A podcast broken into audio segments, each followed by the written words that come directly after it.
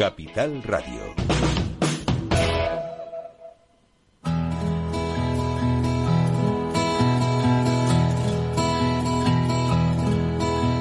Comienza la caja de Pandora. Al verte sonreír al verte sonreír.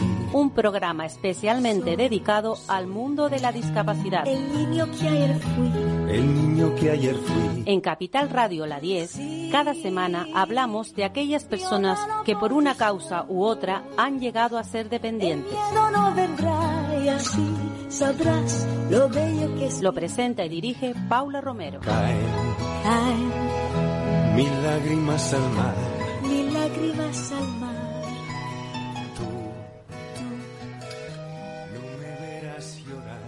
Bueno, espero que este programa mm, no sea el último. Es el último de la temporada, pero a mí me gusta siempre recordarlo, recordar que, que bueno, que las temporadas son como son. Tenemos que cogernos, aunque sea unos días de vacaciones, en este caso va a ser todo el mes de agosto. Pero en septiembre estaremos aquí de vuelta. Bueno, ya lo diré al final del programa. Hoy quiero recordar que, que bueno, que las personas, las personas dependientes, tanto mayores como personas con discapacidad, tienen que estar controladas. Es algo que, que bueno, desgraciadamente sus vidas dependen siempre de los que tienen pues más capacidades, ¿no? Y, y para ello hay una, un- existe un, dentro de las nuevas tecnologías, pues exi- existe una especie de, de aparatito. Yo quiero hablar con Antonio Caro, que es una eh, tiene una actividad con, con temas de conectividad y, y él nos va a explicar cómo se puede tener eh, controlado, entre comillas, a una persona mayor, pues en sus constantes vitales, eh, bueno, pues si se pudiera caer, yo qué sé, hay muchísimas cosas que tienen que ver con este aparato que se ha inventado. Eh, Antonio Caro, hola. Hola, buenos días, Paula. Bueno, yo, yo exactamente, mm, es un reloj, di- digamos, eh, un reloj que, eh, chivato, Bueno, bueno, es un conjunto, como tú dices, es un conjunto de cosas, ¿no? Sí, un ecosistema. Es un ecosistema que, que, bueno, a veces decimos controlar, pero no es controlar, es monitorear a las personas para poderlas ayudar más, ¿no? Vale, pues no muy se trata bien. de controlarlas, eso son las cámaras, como si estuviésemos en Gran Hermano. La tecnología hoy nos permite monitorear a las personas de una forma sencilla, no invasiva, y con eso podemos ayudarles más, porque normalmente el cerebro humano, los mayores en general, pues siempre no, que son que quieren ser independientes no no necesito nada estoy bien estoy bien y normalmente nos dicen una verdad eh, relacionada con lo que ellos piensan Claro. pero no suele ser eh, no suele ser todo todo verdad no yo tengo a mi madre que tiene 95 años Uy. y siempre nos dice que no, que no necesita nada, no, no, no. De hecho, la pusimos una, una persona que le ayudase y la echó, que dice, ¿cómo voy a estar en casa con alguien yo si necesito no necesito a nadie, no?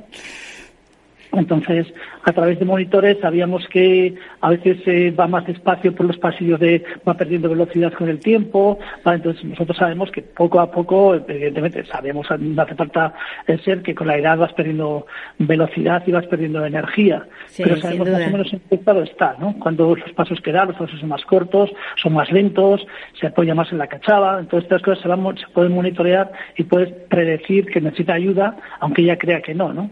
Claro. Entonces, eso sirve para monitorear.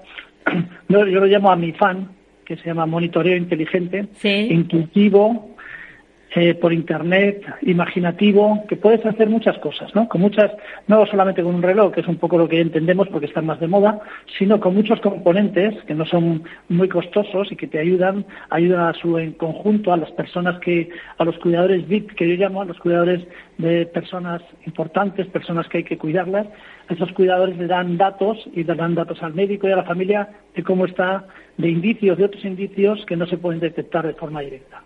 O sea, podemos decir que si una persona de esa edad, o sea, una persona mayor, eh, pues tiene fiebre, eh, el- este aparato lo detecta.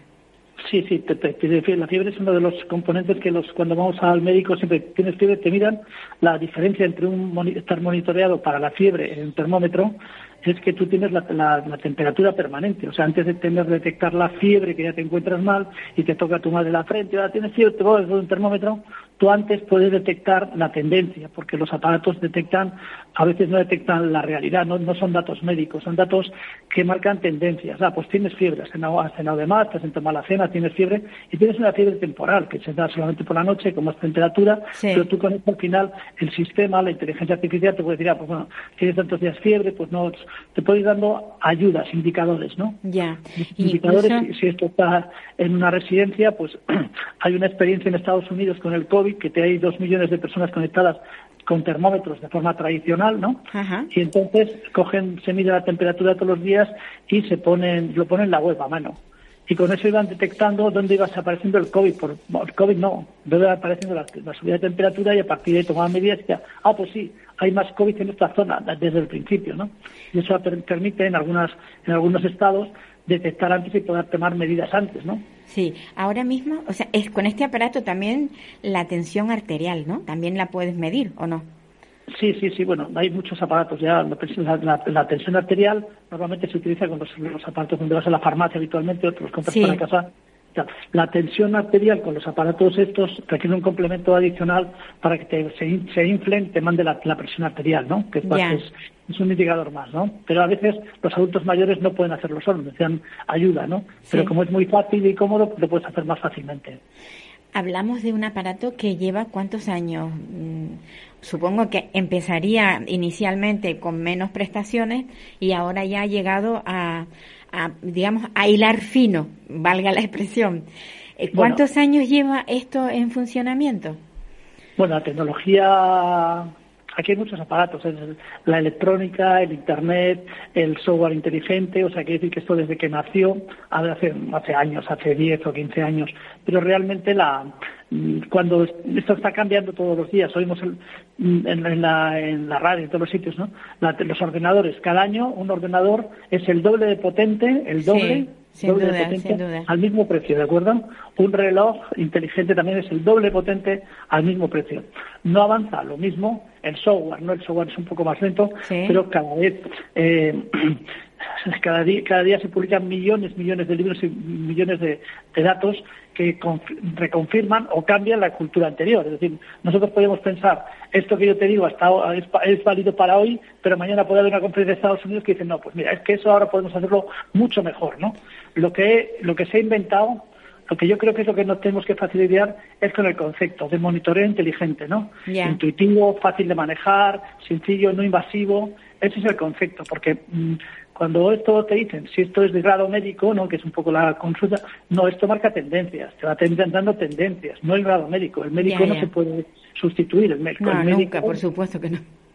Las personas, como decís en, la ley de pedís personas, personas, personas, las personas mm, son imprescindibles. Lo que esto ayuda a que las personas tomen mejores decisiones de cuidados, ¿no? Bueno, y un poco también le facilita al, al profesional el, el, saber que, cómo está esa persona. Eh, constantemente estás diciendo Estados Unidos, Estados Unidos. ¿Esto viene de Estados Unidos? Bueno, una parte de hardware, que unas patentes son de Estados Unidos, otras patentes son de la Universidad de Gandía, que están haciendo cosas.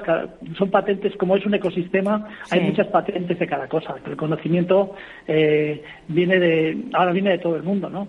Entonces, antes venía de la tribu de al lado y ahora viene de todo el mundo. Lo que pasa es que como en Internet es muy rápido, saber lo que hace la tribu al lado, que lo publica y tú vas mejorando, ¿no? Pues sí, sin lugar a dudas.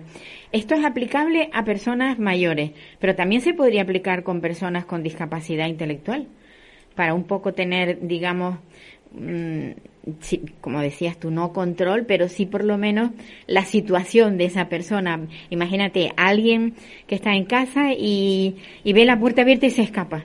Eh, debe, puede ser, digamos, el, el, este aparato para, para encontrar a esa persona por si se perdiese. Bueno, primero podríamos no abrir la puerta, ¿no? Simplemente que cuando se acerca el aparato allí, la puerta no se puede abrir. Y después, evidentemente, para la gente de Alzheimer hay muchas pulseras tanto en tecnologías externas de GPS o en tecnologías internas. Esto, nosotros estamos más especializados en tecnologías internas, que dentro de un, de un centro, dentro de un piso, dentro de en mi casa, ¿no? En mi casa mi madre que tiene, pues no sé, tendrá 80 sensores, ¿no? Pero a muchos, a muchos son externos para ver lo, saber la velocidad que anda por el pasillo. Si me llevo mucho gimnasio, subo no sé qué, una balanza para saber la masa muscular. Eh, un sensor de noche con sensores que se enciende la luz cuando, cuando se levanta, sensores que nos dicen cuántas veces va al baño. No, no, no es un, no es un solamente un producto, es un, un, ecosistema de soluciones que son, que son asequibles, ¿no? Sí, para pisos compartidos que se van a poner de moda ahora de 15, 20 personas o de 50 personas, que te permite tener muchos datos para ayudarles a, pues eso, simplemente saber cuántas veces va al baño. Una persona ya se, se, olvida o recordarle o, o coge, toma la cachava, que se ha levantado y no ha cogido la cachava, coge la cachava, coge el andador. Sí, sí, sí. Son sensores que te ayudan a cuando tienes una, una, una falta de una necesidad, te pueden ayudar a, a mejorar y hacer esto, ¿no? ¿Y un aparato de esto eh, es asequible? Sí, sí, bueno, es asequible. A veces cuando vamos a las conferencias y dicen, ¿cuánto vale una pulsera básica de estas de, reloj de un chino que vale muy poco, ¿no? que vale 30 euros? No, no, que lo pague la seguridad social. Son, son muy baratas. Es un ecosistema, no, no es una solución. Depende, depende de barato o asequible. ¿eh? Muchas personas tienen un reloj de un, un teléfono de 1.000 euros y no lo saben usar pues una con una solución de casa con, con mil o mil quinientos euros puede tener muchos sensores para ayudarle a tomar medidas para que la persona que está en su casa cuidándole, la persona que, que necesita, pues ¿qué pasa? Pues puede tener muchos, muchos datos, mucha información de valor eh, permanentemente. ¿no? Los datos, que estos datos, cuando vas al médico, haces ahora teleconferencia, telemedicina que se ha puesto de moda, llamas al médico y, te, te recetas sin saber lo que tienes. tú puedes mandarle todos los datos que tienes, ¿no? Los, que tengas, en función de la, de, la época que tengas este reloj, este, este, reloj o estos datos que tienes en casa, o la pulsera, o una etiqueta, o tal, y te, puede decir ya con datos de valor, ¿no? Y esa información se integra en la ficha del médico y le da indicios. El médico es capaz como de interpretar los datos que allí aparecen. Lo mismo que cuando hacemos un análisis de sangre, el médico te dice, ah, pues mira, tienes más colesterol, tienes más de esto que de esto, tienes más. Pues entonces tiene datos. Ahora hacen magia y nos atienden con la magia del teléfono, ¿no? Eso se quedará obsoleto muy pronto. Pues sí, probablemente sí. Hay, hay tantas, a medida que avanza la tecnología, lo que teníamos con anterioridad, al final, pues eso se queda obsoleto. Yo espero que esto sea, pues eso, un avance y, pero sobre todo que esté a la, que, que, esté dentro de las posibilidades de todos, porque está claro que el que tiene, el que tenga mayor poder adquisitivo, pues lo podrá adquirir y el que no lo tenga, pues no.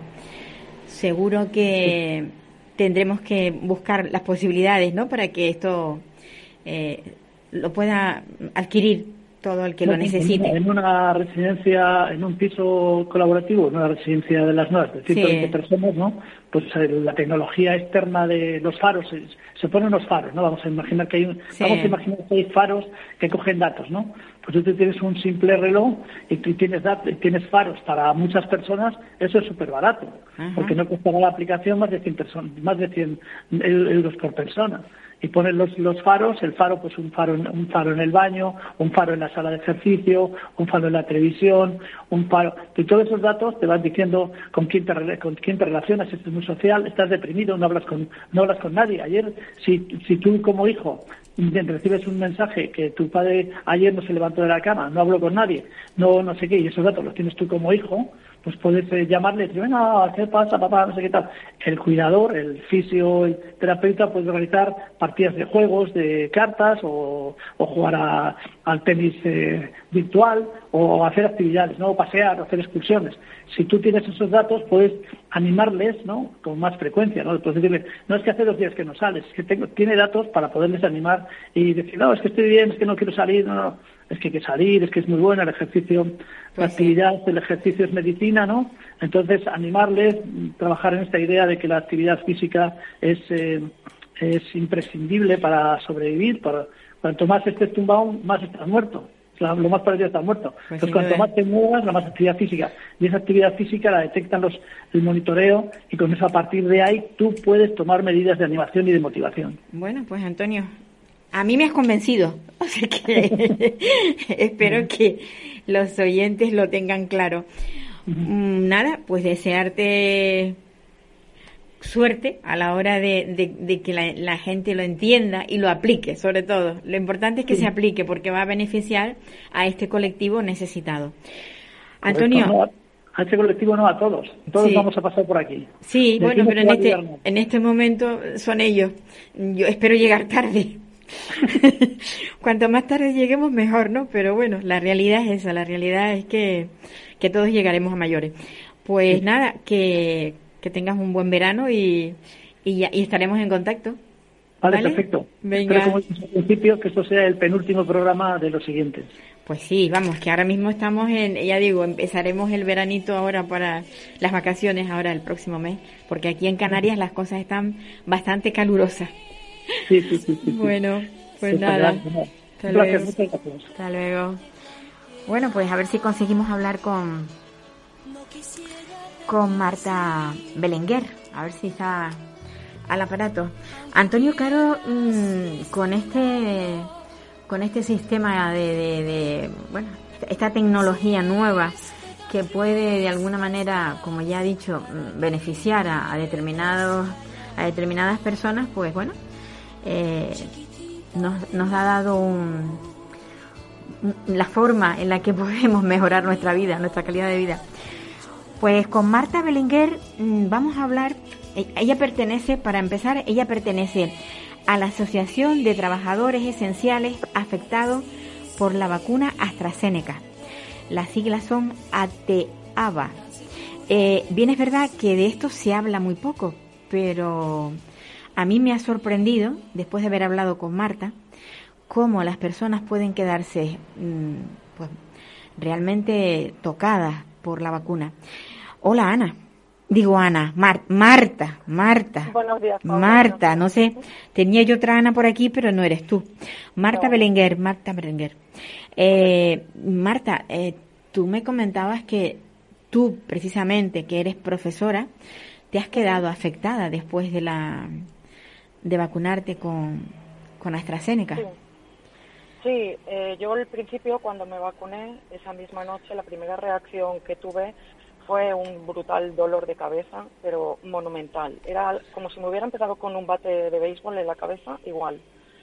Y ese dolor de cabeza eh, fue constante durante tiempo, ¿vale? Ya estuve de baja, ya no pude volver al trabajo y esa primera noche yo creo que incluso llegué a perder el conocimiento porque hasta mediodía no me pude levantar, pero yo recuerdo que mi hija y mi marido entraban a la habitación, pero yo les veía, pero no podía mover, moverme.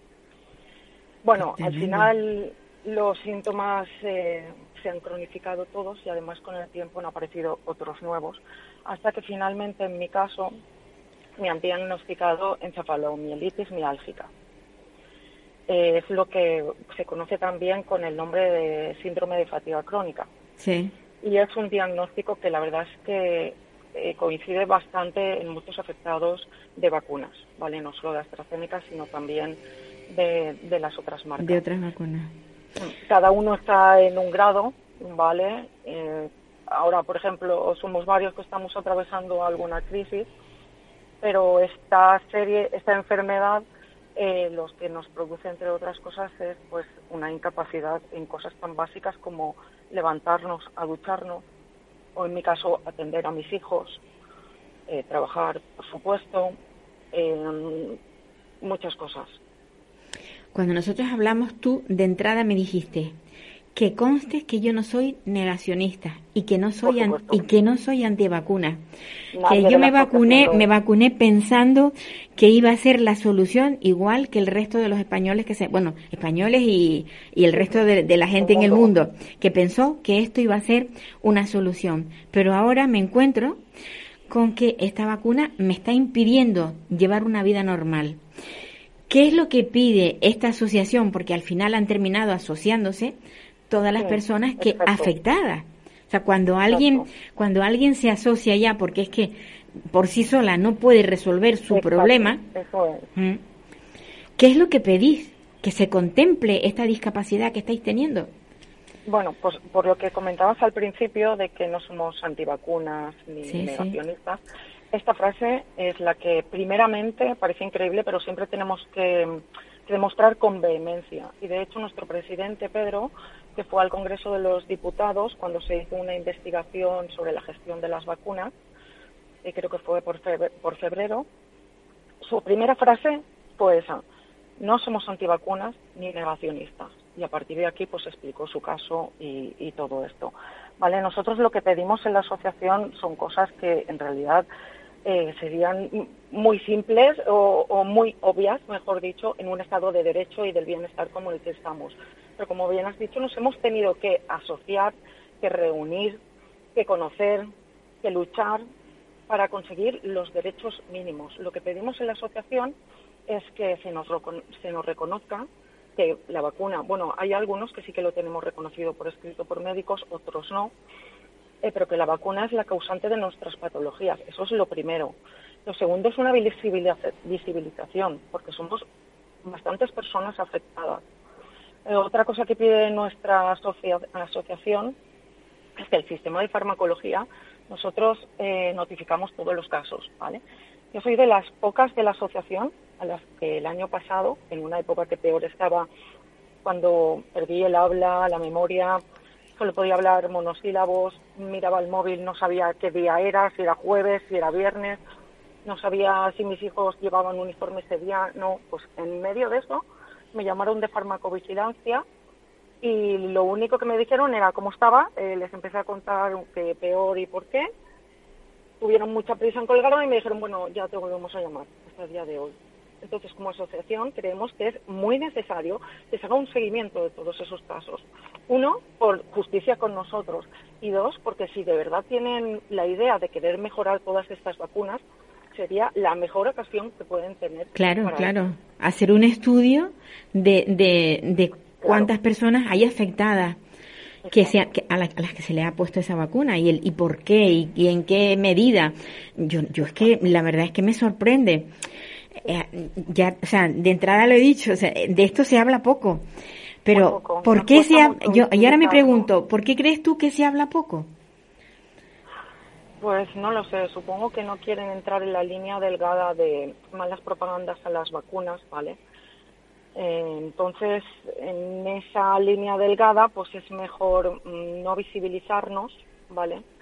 Y también creo que en nuestro caso se aprovechan bastante de nuestra debilidad, ¿vale? Nosotros somos todos enfermos. Nuestro día a día es bastante duro, ¿vale?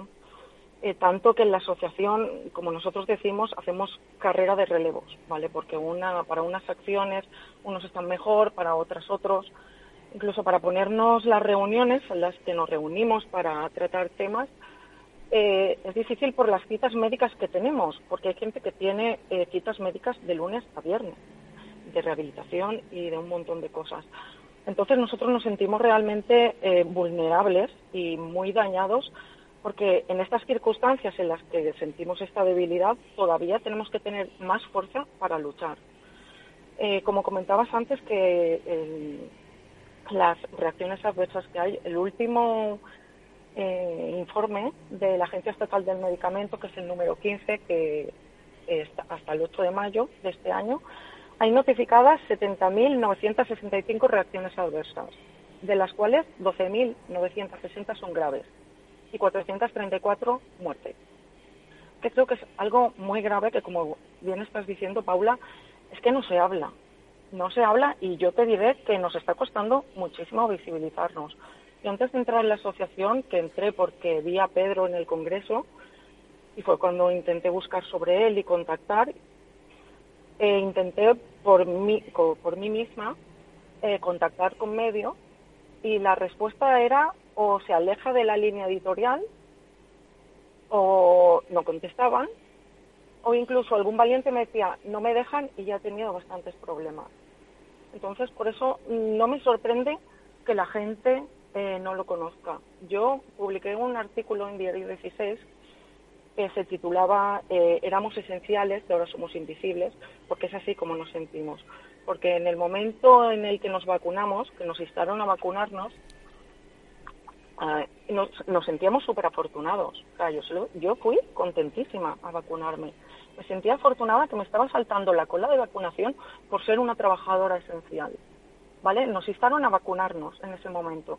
De hecho, en el plan de, vacunación de, de priorización de la vacunación, en el caso de los profesores, como es mi caso, decían que era un caso ejemplizante para las familias, para los alumnos. Efectivamente.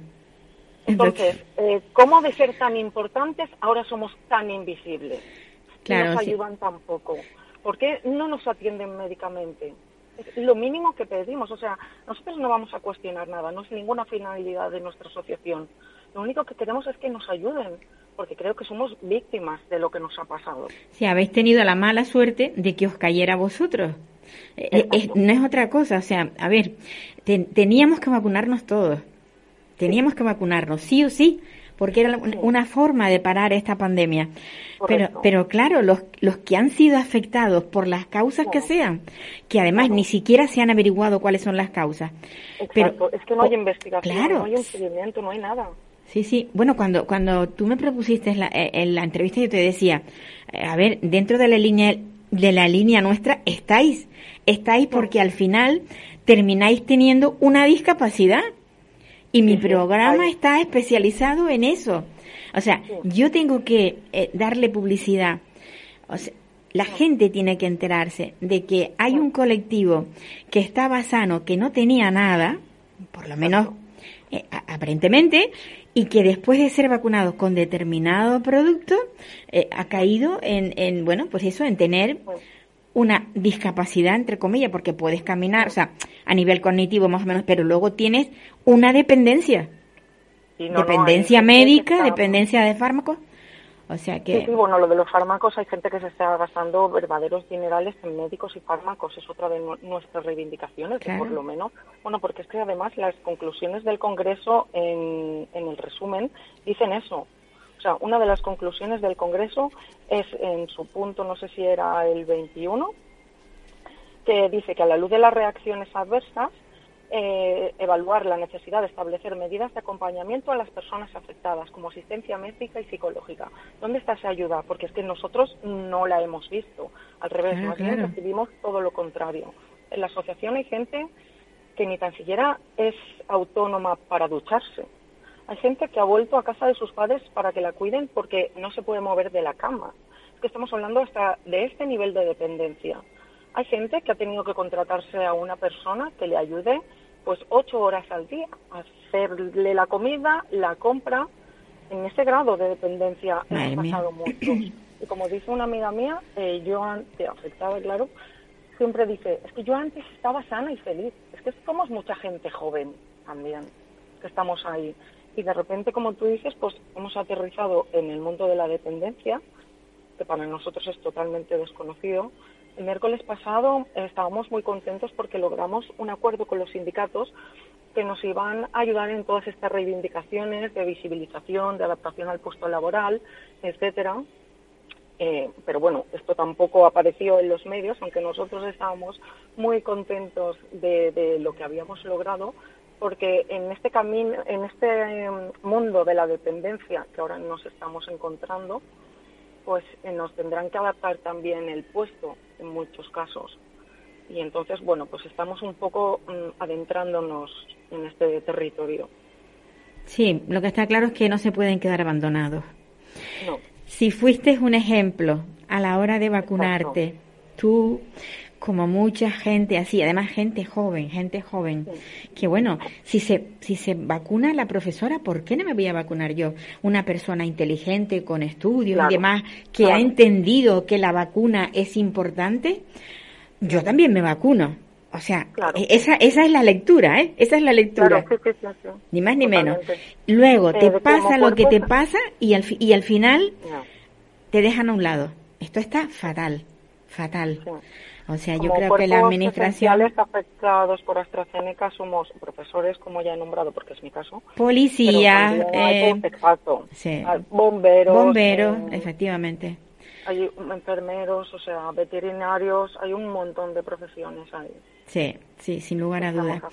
Yo ya te digo, mm, para mí mm, yo creo que es importante y me gustaría que otros compañeros de otras emisoras de radio hicieran lo mismo, que le dieran visibilidad a este problema, que es un, a lo mejor no es un colectivo muy grande, pero es un colectivo de personas que expusieron su cuerpo a una vacuna para, para ejemplar, o sea, para ser un ejemplo del resto y al final han tenido pues este, este problema, pues ya digo, no a todos les ha pasado. A ver, yo tengo ya 70 años y yo me he vacunado, a mí no me pasó, pero bueno, por la causa que fuera, no me pasó. Pero a ti sí, siendo joven como eres. Entonces, esas cosas yo creo que, que debería haber un estudio y sobre todo el estudio, pero también el apoyo y la ayuda desde las administraciones a este colectivo. Es lo que yo deseo y de verdad me gustaría poder aportar algo para que vosotros pudierais tener ese apoyo. Pues con esta visibilización ya nos, ya nos ayudas mucho, Paula. Eh, espero, que, ya te digo, espero que esto mm, dentro de X tiempos me digas, mira, mm, nos han llamado y nos han dicho, sí, sí, a ver, que no, este, este, este programa, yo siempre lo digo, este programa se hace en Canarias, ¿vale? Es un programa eh, único, porque no hay programas dedicados a la discapacidad. Pero ojo que se oye a nivel nacional. Los domingos se emite a través de la emisora central nuestra, Capital Radio y hay mucha gente que lo escucha. Y de hecho lo sé porque me mandan mensajes a través del, correo electrónico de, la, de, la, emisora. Y yo espero que ya te digo que quienes lo estén escuchando tomen interés porque de verdad es importante. Es importante. y que tú puedas volver a trabajar también que tú dabas clase a niños no eh, bueno sí de conservatorio de conservatorio. Mm. Pues Marta. Eh, también lo que comentabas de que necesitamos apoyo, una de las cosas que todos los que entran en la asociación lo primero que dicen es la soledad tan grande que sentían. Soledad a nivel de la sociedad, a nivel médico, a nivel administrativo y el encontrar un grupo en el que cuentes las cosas y te entiendan, la verdad es que solo eso ya para nosotros es un apoyo. Pero bueno, estamos en la lucha también pues de las reivindicaciones de las que hemos hablado antes, por supuesto. También quería comentar que en nuestro caso es AstraZeneca, pero como tu problema, tu programa es de dependencia, hay otra asociación también con la que mm, vamos en la misma línea, ¿vale? De no negacionistas ni antivacunas, que se llama APAVAC, que es un colectivo de personas afectadas por la vacuna COVID y ahí hay de AstraZeneca, pero también de otras. Y igualmente también es gente que tiene un alto grado de dependencia. También. Pues ya, ya trataré yo de contactar con ellos y ver qué es lo que qué es lo que podemos hacer, cómo, cómo les podemos ayudar. Marta, Marta Belenguer, eh, no sé qué decirte. Sobre todo lo que quiero es que no pierdas el ánimo y que luches, porque la única forma que tenéis de salir adelante es luchando no hay otra. Y en esa línea estamos y sí. una de las cosas por las que se caracteriza es, es eso, es siempre eh, vamos en positivo, o sea, no nos estamos lamentando de lo que nos ha pasado, que sí es una desgracia para nosotros, pero eh, lo vemos lo con esperanza, ¿vale? Para luchar y para seguir. Pues un abrazo muy fuerte y... Muchísimas gracias por estos minutos a ti, gracias a ti por ponernos al corriente de lo que está pasando y que nadie se entera. Muchas gracias, Paula. Un abrazo muy fuerte. Otro, gracias, hasta Bueno, pues tenemos ahora a ver si conseguimos hablar con. Nos vamos hasta Sevilla. A ver si conseguimos hablar con, con Carlos de Lemus.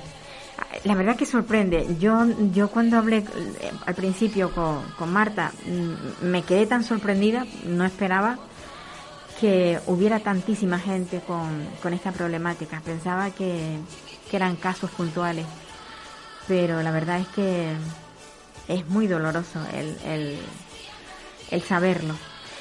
Bueno, como decía, nos vamos a Andalucía. En Sevilla tenemos a Carlos de Lemus. Él es un maestro de educación especial, padre de una, una niña con autismo y, yo, yo quería preguntarle si, si debemos preocuparnos por lo que está pasando a nivel del, de consejerías ahí en Andalucía, porque se están cerrando colegios. Hola, Carlos. Hola, Paula. Buenas tardes. ¿Cómo, cómo ves tú el tema de, de los cierres de colegios? ¿Tú, ¿Tú crees que esto va a afectar también a la, a la enseñanza especial? Bueno, de momento lo que estamos asistiendo es que, eh, argumentando cuestiones de natalidad, pues se están cerrando líneas educativas, sobre todo en infantil, mm, más que nada en educación infantil, que es el inicio del sistema. En claro, y esto tendrá ramificaciones en la educación primaria claro. y con posterioridad en la secundaria. Son cosas que ya estamos viendo. Con respecto a la educación especial, si bien estamos viendo reducción, pues mm, hay, digámosle, de forma paralela, un aumento en la creación del número de unidades de educación especial y ese aumento de unidades de educación especial se hace en una doble vertiente. Se hace tanto en unidades específicas como en unidades de apoyo a la integración. Bien es verdad que muchas de las mismas son fruto de peticiones que han hecho familias y colectivos desde hace muchos años y que ahora mismo, pues, por acumulación administrativa, por efecto dominó, pues se están abriendo en muchas localidades. Yo supongo que debido a lo que sería esta, este descenso de la natalidad, pues claro, mm, estas unidades no sabemos la duración que podrán tener, en los centros educativos y tendríamos que estar viendo si los censos al respecto, pues permitirían mantener esas unidades en funcionamiento varios cursos escolares.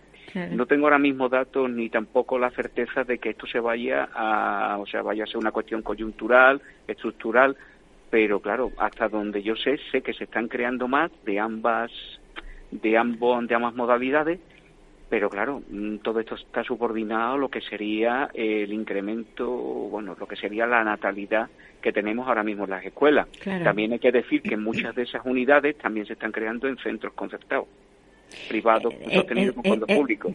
ahí quería ir yo, porque mm, a mí me preocupa oír que, que se cierran mm, colegios públicos, pero que luego se subvencionan a los colegios privados eso de alguna manera mm, está, mm, pues no sé, desangelando, digamos, valga la expresión, a, las, a las clases más, más pobres, a la gente que menos. Porque si tú vas a un colegio eh, público, no pagas, pero si vas a un colegio privado, aunque esté concertado, tienes, un, tienes algo, tienes que pagar algo. Yo la realidad de los colegios concertados la coloco de forma tangencial. Lo único que puedo decir es que, mm, digámosle, mm, para poder solicitar lo que serían personal de acompañamiento y una serie de materiales, eh, el proceso para solicitarlas a las delegaciones suele ser largo, suele ser farragoso. Y argumentando cuestiones de operatividad es mucho más sencillo plantear esos, esos recursos añadidos en los centros. Eh, para los centros, quiero decir, eh, lo que serían unidades concertadas. Ahora, mm, ¿qué tipo de selección, qué tipo de proceso de, selección mm, para escoger se pueden hacer en esos centros? Pues claro, ellos tienen autonomía pedagógica y organizativa, aunque se sufraguen con, fondos públicos, porque, claro, porque lo que es el staff directivo puede seleccionar a su personal. Y es verdad que al nutrirse, vamos, al nutrirse de dinero público tiene que funcionar con los principios de igualdad, mérito, capacidad y publicidad. Pero claro, lo que es la, permeabilidad en el acceso y sobre todo eh, lo que sería la, implementación de esos recursos, pues está más a discreción de staff de esos centros que en lo que sería el conglomerado en forma de delegación provincial, direcciones generales que tenemos nosotros en el ámbito público. Sí. Bueno, yo Mm, ya, ya te, he dado el pésame por la, el fallecimiento de tu madre. Eres muy amable. Y hoy, y hoy me ha gustado, me ha gustado porque he visto mm, la reflexión que has hecho de, bueno, tú, tú te has quedado huérfano, pero y, y, y los chicos y chicas, niños y niñas o mayores también, que terminan siendo huérfanos con alguna discapacidad. ¿Qué hacemos con ellos?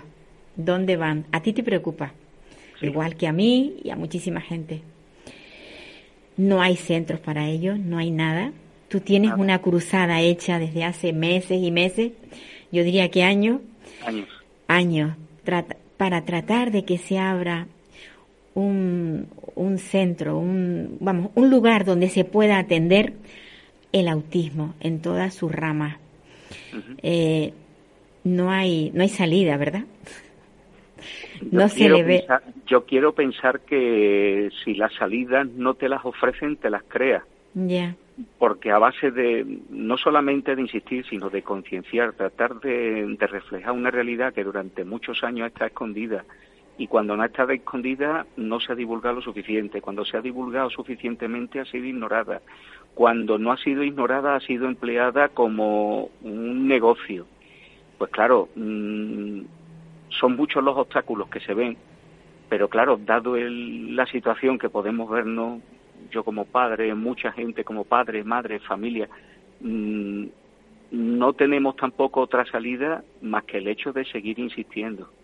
¿Por qué? Porque las personas que están con nosotros, bien sean padres, bien sean hermanos, bien sean hijos, eh, somos familias, somos personas, tenemos, tienen derechos, tienen necesidades, tienen mm, aspiraciones y tienen sobre todo mm, lo que es el, mm, la necesidad de que alguien se vuelque con ellos, Sin duda. implicando todo a nivel no solamente de cuidado, sino de generosidad en ese cuidado, de generosidad a la hora de, poner eh, los medios, de poner las atenciones. Y tal y como yo lo he intentado, como lo sigo reivindicando en la propuesta, pues claro, que la residencia sea el último recurso y que esos recursos que se generen vayan a los hogares. Yo, por ejemplo, todo lo que he estado viviendo a lo largo de todo este mes de julio, que yo he estado como un recurso al servicio de mis padres, ¿Qué me puede ocurrir a mí viendo la experiencia que yo he visto con mi madre si yo no tengo recursos que puedan atender a mi hija y a los hijos de mucha gente en sus propias casas? Porque claro, yo no podría salir ni del hospital ni podría salir de, vamos, de donde estuviera, convaleciente, o yo o mi mujer. Sí, sí, sí. Claro, eso te obliga a, a situar más en perspectiva y a contextualizar mejor las situaciones que se pueden dar en los hogares. Ya las estamos viendo con las personas mayores. Es decir, estamos viendo que las personas mayores cada vez más están en instituciones. Hay recursos a la dependencia de las personas mayores, pero son los menos, que son la atención domiciliaria. Eso no lo vemos en las personas. No, no lo vemos, no lo vemos. Y claro, esos, esos recursos formados en instituciones especializadas necesitan llegar a los hogares.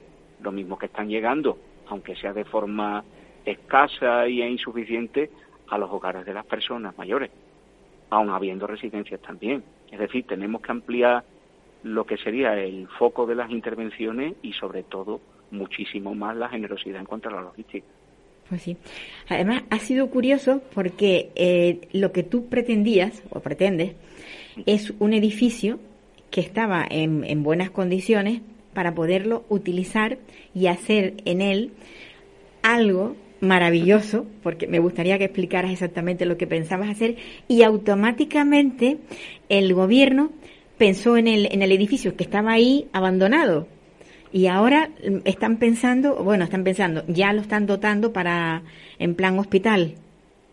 Explícanos. Yo pienso que, sí. yo pienso que el edificio, vamos, el edificio, ya ignoro yo las cuestiones que motivaron lo que es su arrinconamiento, no lo vamos a llamar o postergación, no lo llamaré abandono. Sí pero sí mm, me pareció bastante bastante oportuno el hecho de que sí se puede recuperar un complejo hospitalario bajo su antigua perspectiva de empleo, pero claro, yo quería ir más allá, es decir, yo no veo del todo punto incompatible prestar un servicio a la ciudadanía en todos los órdenes de atención sanitaria, pero ¿por qué no ampliar esa atención a lo que serían cuestiones sociosanitarias que no pues tenemos?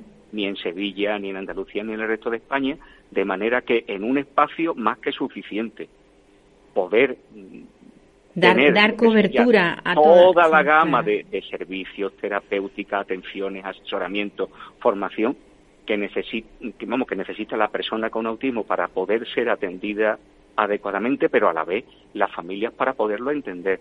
Lo que son empleados de, o sea, personas que atienden al público en diferentes cometidos y servicios, desde un conductor de autobús hasta un policía, o pasando por mis compañeros de, gremio, que muchas veces sí estudiamos lo que es el autismo, pero no lo entendemos, no lo sabemos ver, no lo, no lo comprendemos, que lo podamos ver sobre el terreno. Pues claro, ese, esa movilización de recursos que se puede hacer directamente a todos los contextos vamos a crearla, que seamos pioneros en, esa cuestión. Pues que la cuestión va teniendo eco, sí. Me gustaría que fuese, que tuviese más, pues también, indudablemente. Pero el caso es que a medida que vamos, van pasando el tiempo, la petición va arraigando, va encontrando cada vez mm, eco, porque son cada vez más las familias las que se van encontrando con esta cuestión, desde que el niño nace. Hay más familias que se van encontrando cada vez más desesperadas y arrinconadas porque no hay servicios ni hay logística para cuando sus hijos son mayores. Nos podemos encontrar con residencias de día, residencias permanentes, pero son residencias que aparte de ser pocas, son muy caras se llevan lo que son las pensiones, las pensiones de discapacidad o incluso las gerencias de los propios de las propias familias. Algo tenemos que movilizar para que eso vaya arrancando. ¿Por qué no se puede hacer desde Andalucía? Desde un complejo que desde un primer momento no se sabía qué hacer con él. La propuesta de volverlo a recuperar me parece perfecta, pero ojo, que no excluya tampoco lo que serían otras otro, otros empleos, otras perspectivas, otro, otros modos de, de, volcar lo que son los recursos de atención a la dependencia en forma de servicios especializados sociosanitarios. Esa es la idea que va detrás y la idea continuará. O sea, esto es una cosa que para mí, pese a que me cueste mucho divulgarlo, no tiene vuelta atrás. Pues sí. Hombre, y luego cuando, cuando nos encontramos que mm, los padres no saben dónde ir, no saben qué hacer, se sienten solos, abandonados, entonces surgen las, las asociaciones. Unas funcionan bien, otras a veces tienen hasta interés eh, lucrativo. Duele decirlo, pero en muchas ocasiones pasa. Eh, en muchas ocasiones pasa. Y eso la verdad es que yo siempre digo que, que dentro del mundo de la discapacidad hay oportunistas y, hay, y, y los hay muchos también y tenemos que separar la paja del trigo, pero es bastante difícil a veces. ¿eh?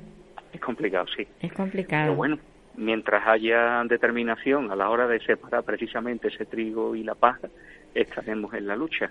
A fin de cuentas, no hay otra salida. Son nuestras familias, son nuestros hijos, son nuestros primos, son nuestros nietos. No hay que abandonar.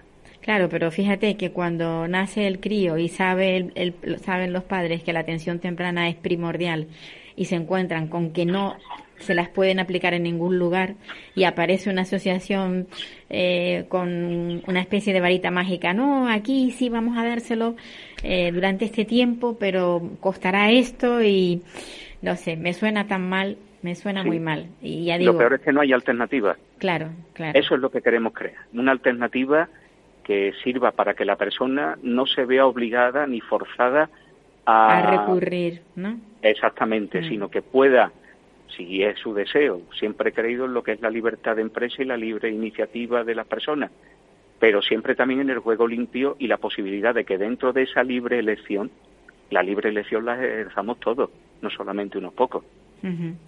Y una y por último, algo que yo muchas veces mm, no entiendo, no entiendo por qué hay esa, eh, esa idea equivocada. Muchos padres dicen, yo prefiero que mi hijo esté solamente con niños de su misma eh, de su misma condición. Y otros dicen, no, yo prefiero que esté mezclado con niños neurotípicos porque de esa manera aprenden más. Tú como profesor, ¿tú crees que aprenden más estando con neurotípicos o estando todos dentro de su condición? El, el autismo eh, cambia mucho eh, cuando el niño está muy integrado, eh, bueno, integrado, no hay personal suficiente para integrarlo dentro de los colegios, pero ¿qué, ¿cuál es tu opinión desde, desde tu visión como profesor? Yo pienso que la palabra clave es normalizar una cuestión que durante demasiadas generaciones ha estado oculta a los demás, a lo que son a su, a los, vamos, tanto a la propio, a los propios familiares como al resto de la ciudadanía. Eh, la diversidad existe, eso es un hecho, lo estamos viendo en otros colectivos. Y el TEA es una circunstancia inherente al ser humano que ha convivido con nosotros desde tiempo inmemorial, pero que por vergüenza, por incomodidad, por incluso por desidia, se ha dejado oculta durante muchísimos años. ¿Por qué ocultarla? Porque esto surge en cualquier familia, surge en cualquier contexto, en cualquier condición socioeconómica. Mm, yo, por ejemplo, en mi casa, mm, mi hija pequeña convive con su hermana con autismo y ella no sabe que su hermana tiene esta etiqueta, convive con ella, juega con ella. Y es verdad que dentro de los esfuerzos que hemos podido hacer precisamente en aras de esa normalización, la cuestión es no percibir mm, el hecho diferencial como una desviación o como una imposibilidad, un muro inalcanzable. Ahí es donde volvemos de nuevo a, hablar de los recursos, de los recursos y de la formación de las personas. Hay otra parte, evidentemente, que es el sentimiento que puedan tener mm, las personas que ven ese hecho, mm, el impacto emocional, eh, el desconocimiento hace que muchas personas mm, tengan como reacción natural la huida y el rechazo o el rechazo o ambas cosas.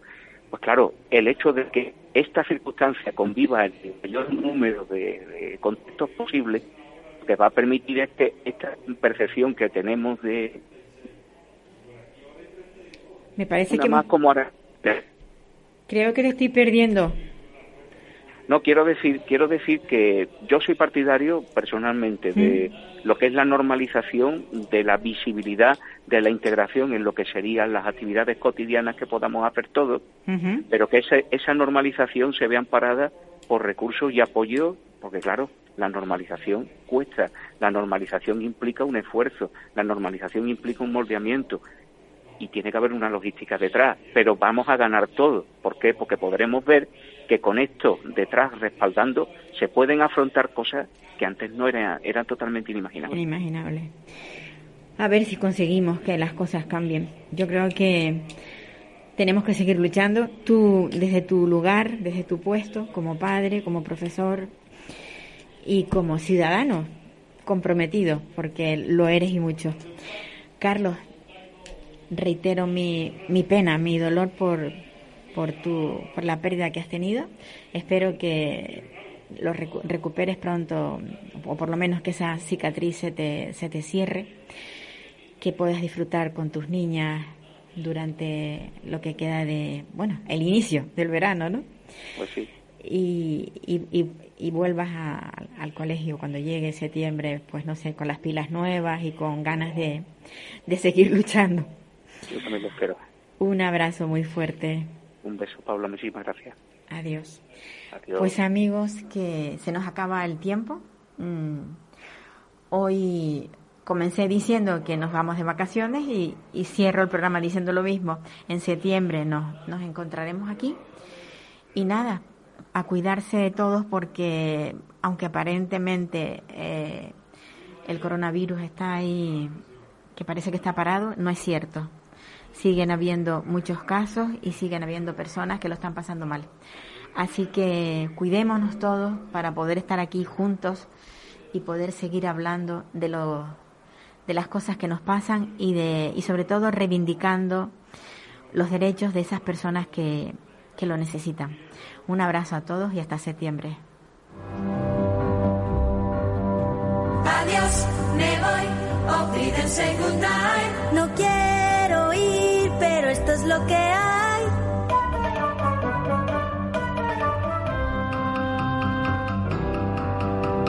Adiós, me voy, olvídense nadie. Adiós, adiós, a usted, usted y usted.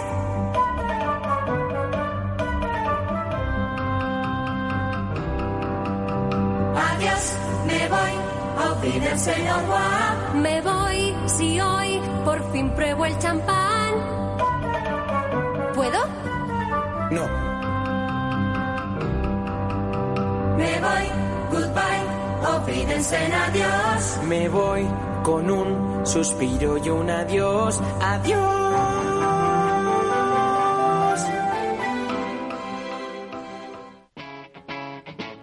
Capital Radio.